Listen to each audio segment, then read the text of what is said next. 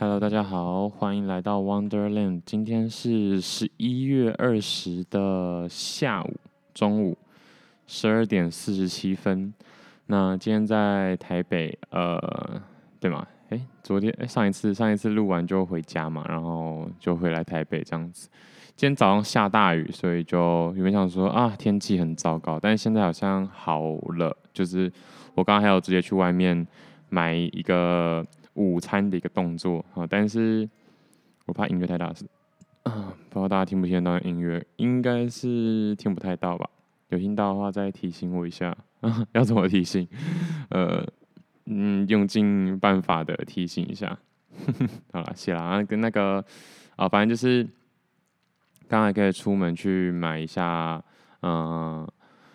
午餐这样子，呃，最近其实也看了很多东西，呃，不管是影片啊还是书。昨天去咖啡厅又看完了一本书，然后等一下就会讲这一集。我现在已经写了几集啊？一二三四五集耶！我希望，我想试看看，就是一次给它录完。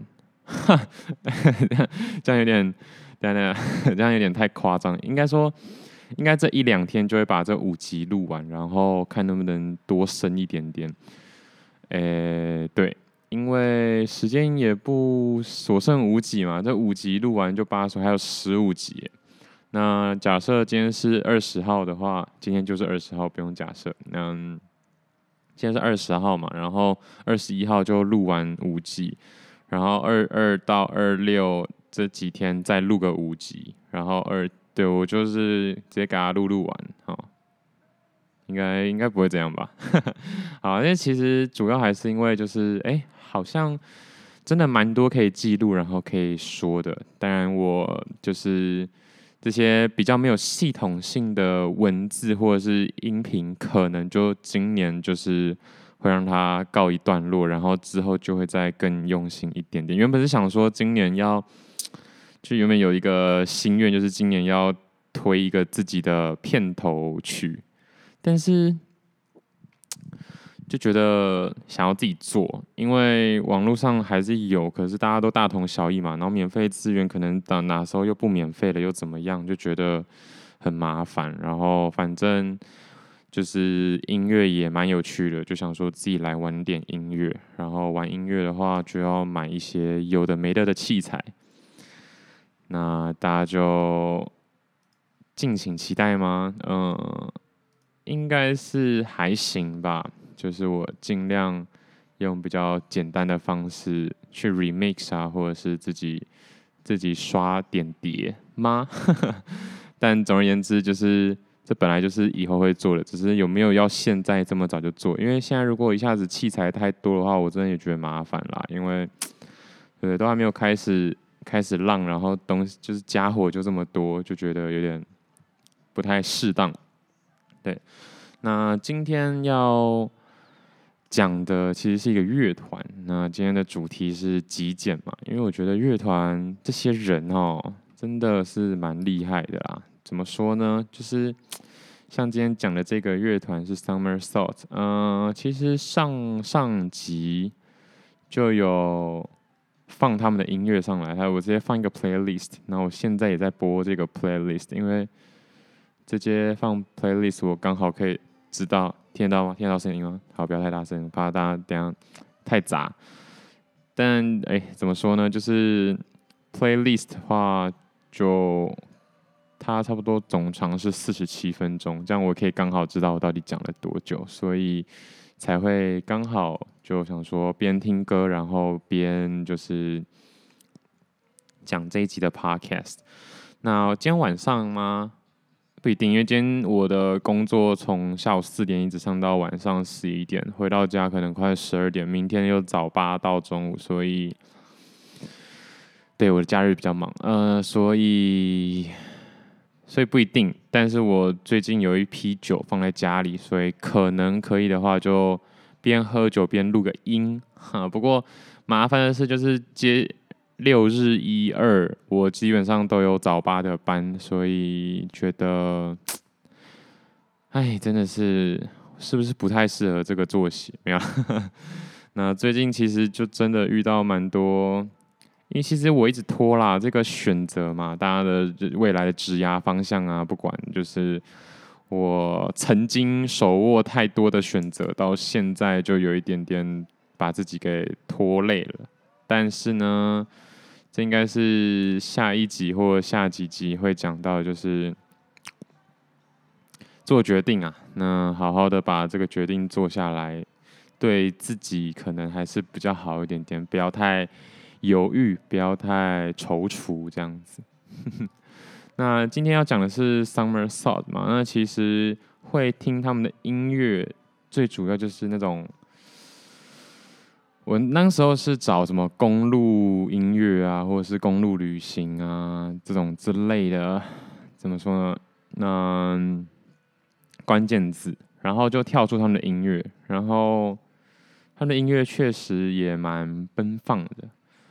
那我们来看一看大家是怎么评价他们的哈。那他们其实是，嗯、嗯、因为对啊，就是虽然说是一个介绍乐团，但我自己本身也不是什么乐团狂热分子，所以这个介绍呢，知信息量其实不会很大，就大概嗯、点到为止，然后有点像是那个。菜单上面写的那两行两三行字，那剩下就看大家有没有兴趣去听听看他们的音乐。但是最后我可能会选一首我觉得还不错的。那其实，在之前的 playlist 里面应该就有这首歌了。但我相信，真的有把一个专辑或者是 playlist 听完的人，就应该是少之又少。因为我真的觉得一张专辑里面不太可能全部都好听，所以为到底为什么要把一整张专辑听完呢？不过一整张一整张专辑听完的话，可能会比较有那个故事感，因为其实每个专辑都会有一个主题。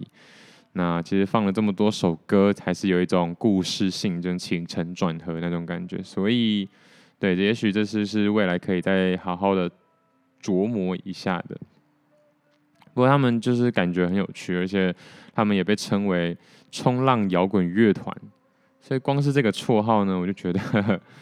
很不错，然后因为它其实整体来说还是一个比较复古的风格，然后有 jazz 啊，或者是 bossa nova 那种，对，那种那种感觉，大家可以再多听一下，因为我其实不是很理，不，没有真的很了解，所以对，不是没有办法讲的太细，嗯，那我也是大概就是在网络上稍微搜寻一下，然后就。就想说分享一下，那其实他们的《Driving to Hawaii》这张这这张这个成名作还是真的蛮好听的。好，这个我应该就会把它丢在下面的链接，然后大家可以去听看看。对，那其实这节主题是被归类在极简嘛，因为我我觉得上一集的极简就有提到，就是。一一把吉他跟一支烟这样子，那其实我就是那一次那一集之后，就一直觉得好像真的把方向搞错了，真的不需要一直想说哦要塞什么要找什么，真的我对我来说很重要的东西，然后放到啊、这些啊、所谓的我的家或者是我的行李箱，其实就放一个可以满足你怎么说呢？心灵上或精神上的物品就好了。所以以乐团他们来说的话，他们就是他们的乐器嘛。然后可能以工程师来说，就带个笔电就可以去世界环游世界啦，对不对？那你要买衣服的时候，再稍微买一些便宜的衣服，然后以及当地的季节转换，再稍微再稍微卖掉或是捐掉，然后再重新买过就好。其实我觉得好像很对耶。不过。对，而且就是穷，这就是穷游嘛。然后不是不一定是穷游哎，我觉得好像有还蛮多有钱人家可能也是这样在玩的哦，就是直接带一个空的行李箱，甚至什么都不带，然后就当地买一买，然后顺便满载回满载而归这样子。所以对，这样子搞得我就是那种把自己房间搞得只有只剩一个衣橱，然后甚至都不用，反正我就一个电脑就好了。不过。这比较还是像旅行啦，就是流浪可能比较容易是这样子，但是如果要居住的话，要在一个定点居住久一点的话，可能就慢慢的还是会有一个自己的行李跟 跟跟衣柜这样子。那这样好像就有点打脸自己了。不过这个乐团很酷，然后他们好像是来自德州的吧？那德州跟加州比起来的话，德州就比较闷一点点。加州有阳光嘛，sunshine，然后。比较有社交，然后比较开朗开阔一点点。德州的感觉就是比较闷，比较阴郁一些，就是广大的草原，但是没有尽头，然后炎热，大家不太敢出去的那种感觉。对，那其实他们最近就在去年的时候还有发布新的 EP，那这个歌我是没有什么听过啦，不过 Summer Thoughts 的风格我觉得。还蛮赞的，而且他们两个还是高中朋友，然后一起组团，就是两个男的感觉关系匪浅啊，我只能这么说。对，嗯，整体的风格真的是很很重啦，没错。那有关 Summer Soul 就差不多说到这边。那其实主要还是这种公路感啊，或是飘荡感，感觉。很棒，然后可以在这个路途的过程中做一些创作，感觉真的就就此生无憾的感觉。那其实除了这些，当然还有最近看一些娜娜的影片嘛，就觉得。不一定是音乐啦，只是说我最近可能接触的东西比较多，都是音乐相关的，然后就会好像，哎、我是不是也很向往，就是做音乐什么，或者是大家好像都应该做点音乐啊，或者是做一些创作。可是我觉得真的不只是这样，其实像料理啊，像有些人是环游世界，然后去做自己，就是各地的食材，然后去组合出自己的料理，画画啊，写作啊，然后还有什么？发明也可以啊，写成是，对啊，就比较没有地域上地域性的那种特色，但是也也也不赖啊，反正就是你有什么感受，然后就把它记录下来这样子。对，那最主要是他们的故事，我觉得是蛮棒的。不过不过，他们好像也蛮低调的，所以其实在网络上找不太到 他们的就是。嗯，很详细的故事了，对，所以我刚刚说那些只字片语啊，很细碎的信息，其实我也是网络上可能就是这样。那我觉得他们真的很不错哦。有提到一个，就是他们就是开始写音乐，然后稍微有点钱之后，就开始在公路旅行，然后到处旅行，然后到处去。啊，叫什么？就是去各地的各地，不用没有到各个世界，但就是各地的音乐季去表演啊，然后发表这样子。对，然后他们就是很很怪，然后毫无方向，也没有目标，没有目的地的这样子乱乱乱的飘荡，就是真的很不错这样子。好，我觉得差不多改。该把他们就这样放一边了。虽然这一集原本想说，就是稍微介绍一下他们的音乐，然后可以的话边听音乐边看有什么心得。但我发现，因为这几天嘛，就是写了蛮多主题性的东西，所以会变成说，像我现在要讲的时候，我就很一直要克制自己，不讲到接下来四集那个，就是我最近的。一个怎么说，就是一些心得跟想法，不过还是可以稍微简单带一下，就是前几天了。那，嗯，这次回家也是蛮废的，不过就是有蛮多书要看，所以就顺便，嗯，看一下书这样子，然后也陪陪家人。不过比较比较比较不一样的是，就是这一次就没有回外婆家，我也不知道为什么欸，明明。因为就是我妈这几天都放假，然后我想说，哎、反正就聊聊天，一起看看剧这样子。那想说可能会去外婆家，结果我妈好像也不动声色，可能她平常也比较常回去啊。那想说算了，既然没有提的话，那就当没事这样子。然后回家就是可以吃的比较饱一点点。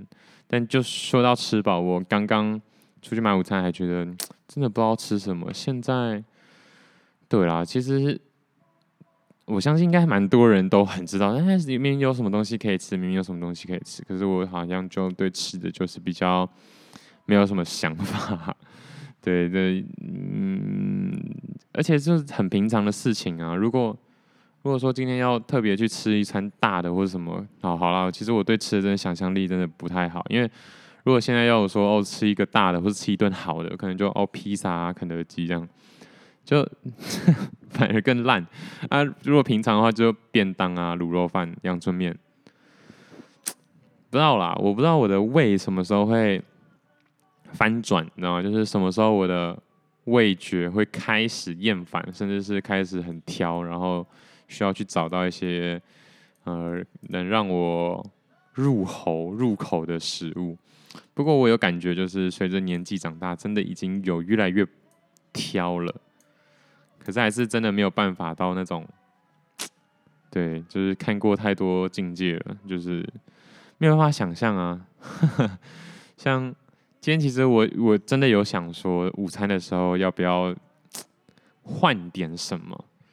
那我现在脑袋就想的就是蛋白质要够，因为我就是健身嘛。可是好啊，那这样的话也不知道什么东西蛋白质是够的。你说吃面吃饭，那也是碳水化合物。嗯、吃牛排吗？呃，不知道，不会吧？没有人。没有人一般一般的午餐吃什么牛排吧？就算是那种路边摊牛排，也都觉得跟那个酱也是多啊，所以真的要吃到很干净的，就是也不容易。哎，我也不知道到底是不是因为健身，就是让我的饮食不得不变得干净，还是说我就是没这个想法。好，我现在仔细回想，可能会吃什么肉桂卷吗？我最近真的很幸。应该说前一阵子真的蛮想吃肉桂卷，一直没有吃。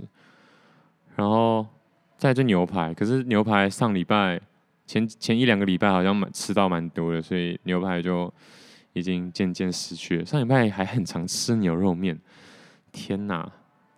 对啊，就就不得不选择一些肉嘛，鸡肉饭那些也都吃腻了，也不是说吃腻啦，就是 OK 啊，但是好啊，就。那可能就是已经变成一种平常要选的、平常会选择的一些食物这样子，所以还是蛮想知道大家都在吃什么。早餐我还觉得比较好，因为早餐牛奶配麦片，我觉得我真的可以吃一辈子。优格啊，对不对？然后蛋啊，炒蛋、煎蛋，早餐真的好选很多。午餐跟晚餐就就不知道了。那还好，就是最近我就订了一大批的鸡胸肉。然后这一次就想说要凑个那个免运，哎，真是可恶的商人！今天整天在那边双十一免运嘛，我想说好啦，就是反正他有优惠又干嘛，又折个两百吧，然后就选了一包一百五十块的牛排来水煮，但当然它是隔水加热啊，不过真的蛮好吃的，我的天哪，就是可以哦，就这种这种产品。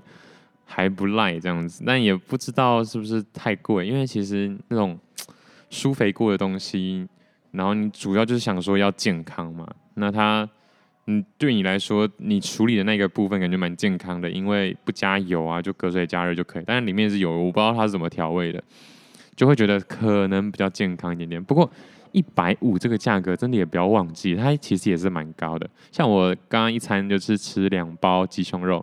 一包鸡胸肉差不多五十五块，其实我刚刚也吃了一百一耶。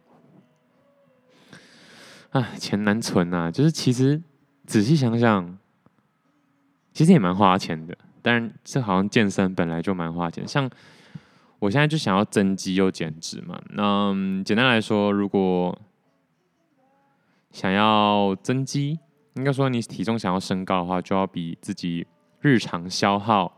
就是 TDE 再高个两百到三百大卡才可以稳定的增肌。那如果我要吃到那样，要吃到三千三，我这个好像之前也有讲过，三千三百大卡是什么概念？如果我吃健康干净一点的一个便当是八百大卡，三千三等于我要吃四个便当，四个便当听起来，对我也觉得还可以啊，我应该是吃得到，就是要我吃没有问题。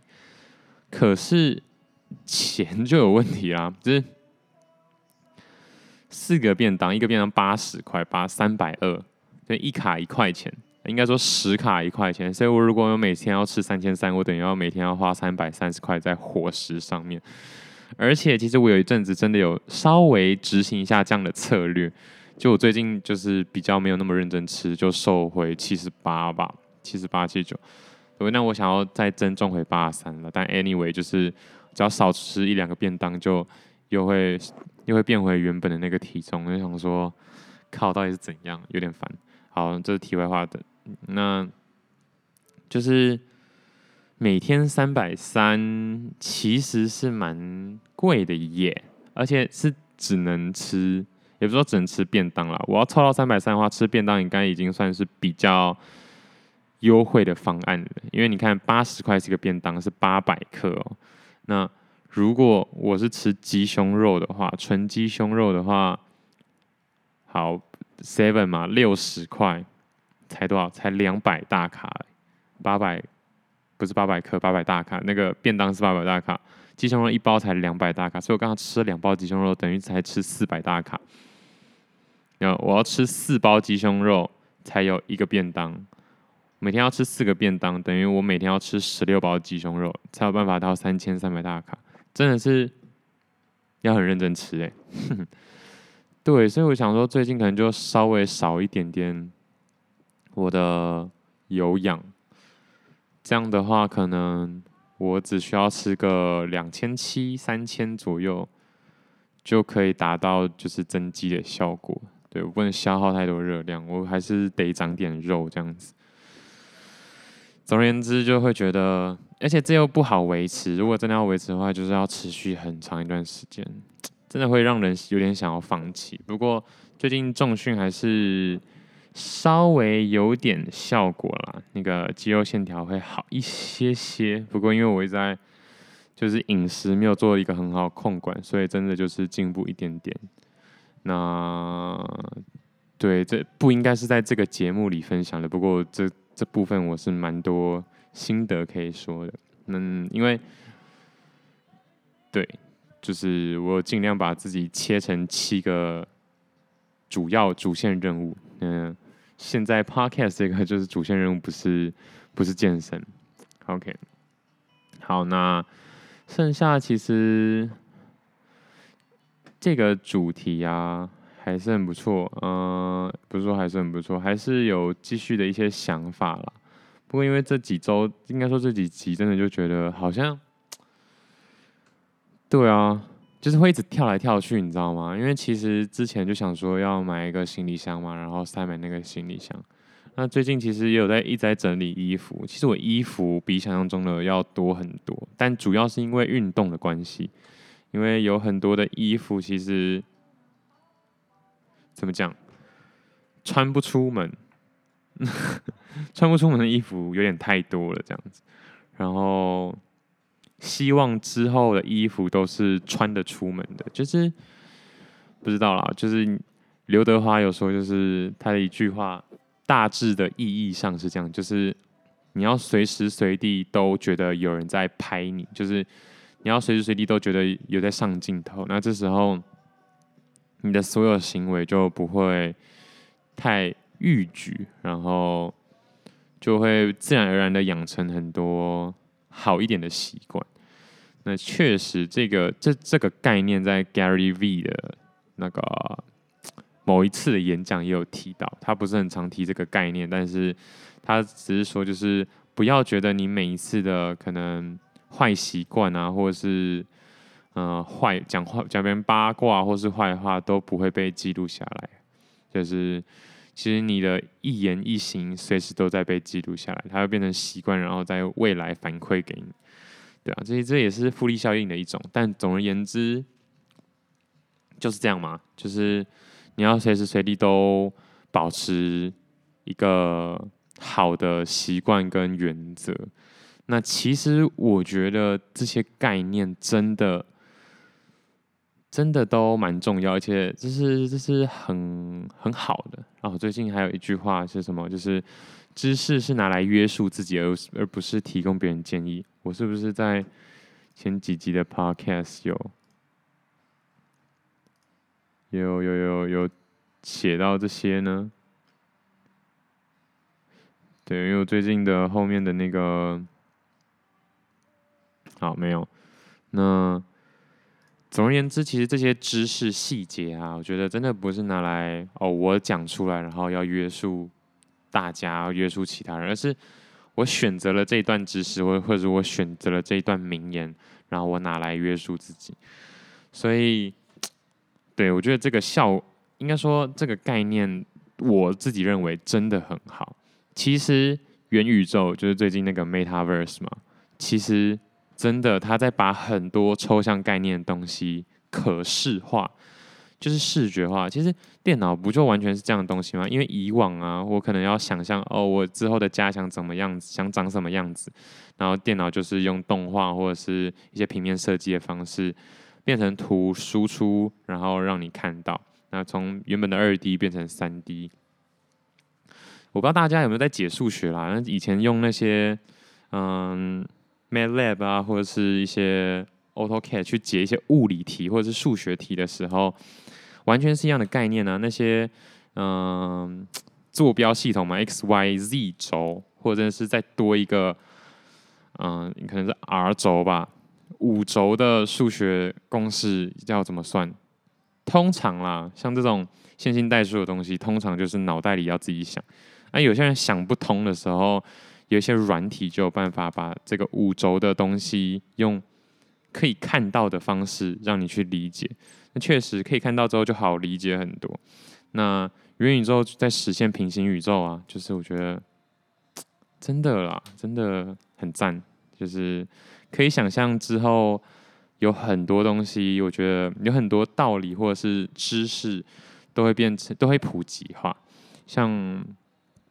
对吧？就是其实就是这样一个概念呢、啊。大家，嗯、聪明的人呢，就是不需要看到，光在脑袋里想就哦想通了很多事情。那真的要让这个道理或者是这个知识普及呢，可能就要用文字写出来啊，要做出画面，要拍戏，要做音乐，把它演出来，要把它让大家听得到、看得到、摸得到这样子。对，所以。如果以这样来说，为什么我会提到刘德华这这个这一句话？就是你随时随地都要觉得有人在看你，有人在拍你，然后以此来好好过好自己的生活。因为元宇宙就是这样啊，对吧？其实，对啊，就是简简单来说，你看你现在在 YouTube 发什么影片，我在 Podcast 发什么影片，都会一个上帝视角，就是所谓的管理员在监督着。那你进入元宇宙之后，你觉得你还有所谓真实的隐私吗？当然还是会有隐私，一定会。不过那是一个去中化的、去中心化的隐私，就是可能不会都由同一个人去看，可是他终究要管理一下你到底做了哪些胡作非为的行为。其实就是摄影机的概念。那你原本就已经跑到虚拟世界里了，就不需要真的装一个摄影摄影机的东西，因为你要把你的想法。Record 在元宇宙，也就是说电子的世虚拟的世界，然后 AKA 零一世界，反正就是电子讯号源的世界里面，你在被记录那个过程就被记录啦。被记录之后要翻是翻得回来的，然后就会想，其实这样一直推，一直推，一直推，你这样子往未来推，你也可以往前面去推。所以我们现在活的这个个体啊。说不定也是在一个某一个元宇宙里面啊。对，我今天，但是今天这样讲这个好吗？我原本今天的标题是 Summer Salt 研究。那我现在想的这个元宇宙，是因为昨天吧，骑不是骑，坐公车回上来台北的时候就听，然后听刚好听到老高讲元那个 NFT 还是元宇宙的事情，然后就觉得。对对对对对，就是元宇宙这个东西实在太好了。因为我不是说要要推老高啦，是因为我其实没有在看新闻，所以 Metaverse 或者是 FB 怎么样，元宇宙这些什么东西，我是从老高这边知道的，然后才回去找一下。哦，原来 FB 改名，然后怎么样怎么样。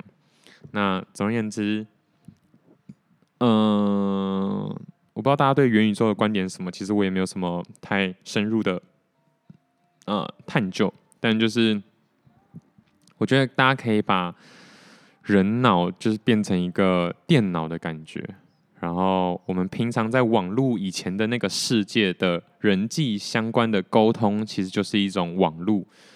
对，只是现在人脑变成电脑，网络变成电子讯号的网络，其实概念真的都一样，就真的是对那些把不变的东西用更科学化、更近代的硬体去呈现而已。所以真的都一样，说不定。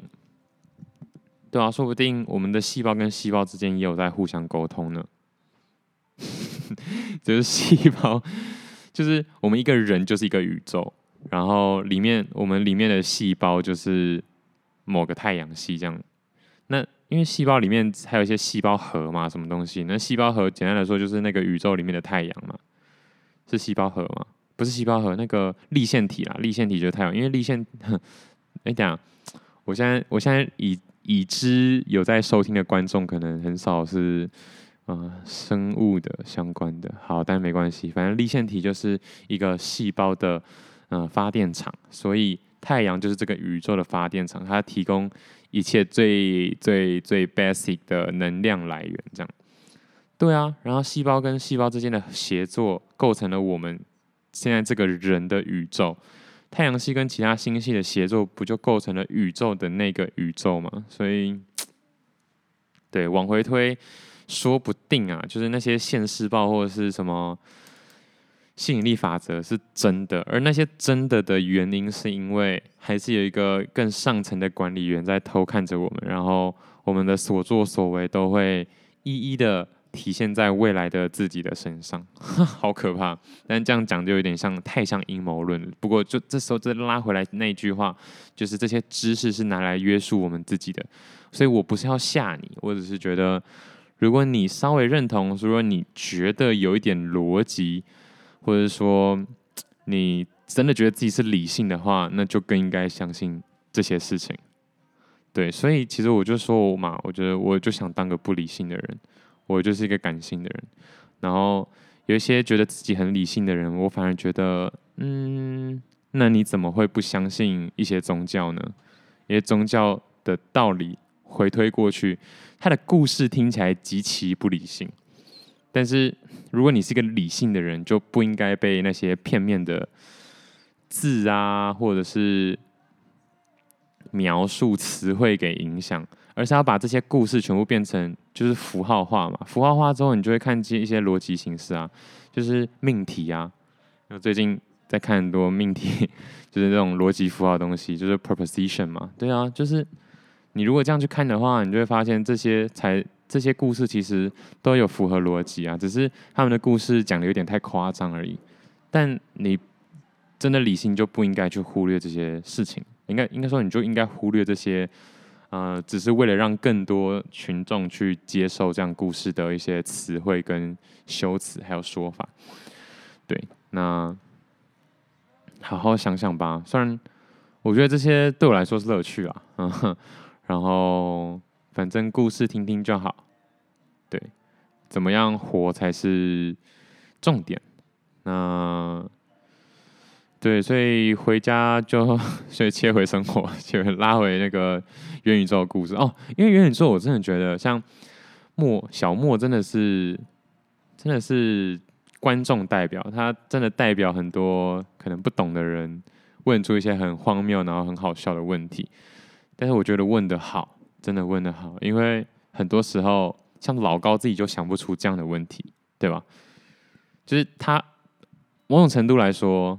如果只有两边站的话，我一定觉得我自己就比较像老高一点点。就是 我讲这些都是符合逻辑，一个一个推上来，一个一个推下去的，所以就会很自然而然的接受因原因是这样，然后结果是这样，就是 if Q 连 P 或是 if P 连 Q 这种感觉，就是 就是骨牌啊，就是就是数学归纳法，就是 n 等于 k 的时候成立，那等 n 等于 k 加一的时候就会成立，那 n 等于 k 加二就是一步一步这样子就会慢慢的成立成立，那就没什么好说的。可是小莫就是会问说，哎、可是 k 加一成立，k 加二也成立，为什么 k 加三就成立？就是对，就是他会想要问一些类似这样的问题。那我忘记。我，其实我忘记小莫到底问了些什么。不过我觉得，如果大家还真的更想了解元宇宙，然后因为元宇宙其实是在未来的事情嘛，那会不会到我们还活着的那个未来？老实说，我也不清楚。但那不是重点，重点是现在这个概念已经感觉已经慢慢成型，有人在讨论了。也就是说，它可能是未来一百到两百年会发生的事。那我们假设它会发生好了。假设它会发生的话，代表它这样的概念，我们可以拿到现在来应用，所以我们这样就实现了，就是预测未来的某种程度上的预测未来。就像，像可能有飞机以前，大家就是哦，其实是可以用飞的哦。那这个概念要怎么应用在可能两四五百年前那时候没有飞机的概念上面呢？其实就是你就要知道，呃，地理。地理上，应该说距离上的物理限制，有一天会被改变。那有一天会被改变的话，我们就更应该着重在一些，嗯，可能文化，可能可能如何去扩电啊，或者是，嗯、呃，怎么讲？你的信念如何在那样的物理工具一达到之前？一达到的那一刻，然后就可以把你自己想要传播、传播、想要散播的东西，透过那样的物理条件，然后散播出去。就简单来说，四十年前好了，四十年前你就知道有网络的话，那你在四十年前的时候就应该可以开始着手，可能写一些文案啊，或者像我这样子，预先用文字记录好各级的 podcast，然后当这个平台一成型，当这个网络网络一成型，然后马上秒发。你就变成就是最早应用或者是运用这项技能的人，对吧？这样你就因为毕竟你不是什么科学家，也不是什么工程师，那可能大家会说啊，元宇宙出来我又能怎样？然后反正那到时候就只能看大家怎么样怎么样。但其实你如果先想好哦，元宇宙到时候出来的话，其实就像一个，其实就真的是一个网络游戏嘛。那其实老高有提到一个很重点的东西。FB 之所以会让大家这么看重的一个原因，因为大家过去对这种这种元宇宙的概念都是网络游戏，可是网络游戏就不是大家都玩游戏，像我就不玩游戏啊，像很多人都不玩游戏啊，或者说那个游戏也不是很好玩，大家可能或者是哦可能好玩，但一开始也只是跟风，然后随着时间一去之后，游戏的热度就消减就没了。但是 FB 就是这个出发点真的很好，他把工作环境拉进这个虚拟宇宙，也就是说。你想要生存的话，你想要在现实世界生存，就必须进入虚拟世界去完成你该完成那些工作。那对吗？过去工业革命、工业时代的各位上班的时间都是每天的三分之一，甚至不止。所以啊，所以它等于控制你必须上线，要上每天上线差不多三分之一的时间，是。真的煞有其事诶，我觉得这个出发点真的会吊打很多，很就是会做就是元宇宙或者是有元宇宙相关概念的这些人。对，所以拉回我其实真的最想讲的其实是，嗯、要真的很了解元宇宙的话，你就是把自己想象成一个世界，把自己想象成一个宇宙，然后。你看出去的另外的每一个人都是新的一个元宇宙，所以小莫就有问到说，要要是大家都创了自己的元宇宙，那那到底该去哪一个呢？对吧？那其实对老高也说的很好，反正就是都是这样啊，每每一家都有出卤肉饭啊，那你到最后要去哪一家卤肉饭？要么近的嘛，要么好吃，要么便宜。但是大家就会物以类聚，会慢慢分化到你自己想要去的元宇宙。那拉回我想说的，就是你看出去的每一个人都是元宇宙的情况下，你可以选择参与他的那个宇宙，跟他进行协作；你也可以选择不去参与。但总归呢，其实很多时候，因为你这样想的话，你去参与他那个元宇宙，对他来说，对他的视角来说，那是他的宇宙，那是他的世界，所以他可以创造任何他想创造的东西。但那不是你的宇宙，那不是你的世界，所以你很难去改变他真的想要创造的东西。所以到最后，真的就会变成形形色色宇宙，而你都没有办法去改变。所以重点就是。你本来就不需要去改变，而是好好经营自己的宇宙，好好经营的自经营着自己，然后让别人来加入你，让别人来参与你的世界。好，可能没有讲的很好，但我觉得之后会讲的越来越好，越来越清晰，好吧？拜托，就这样，谢谢大家，大家拜拜。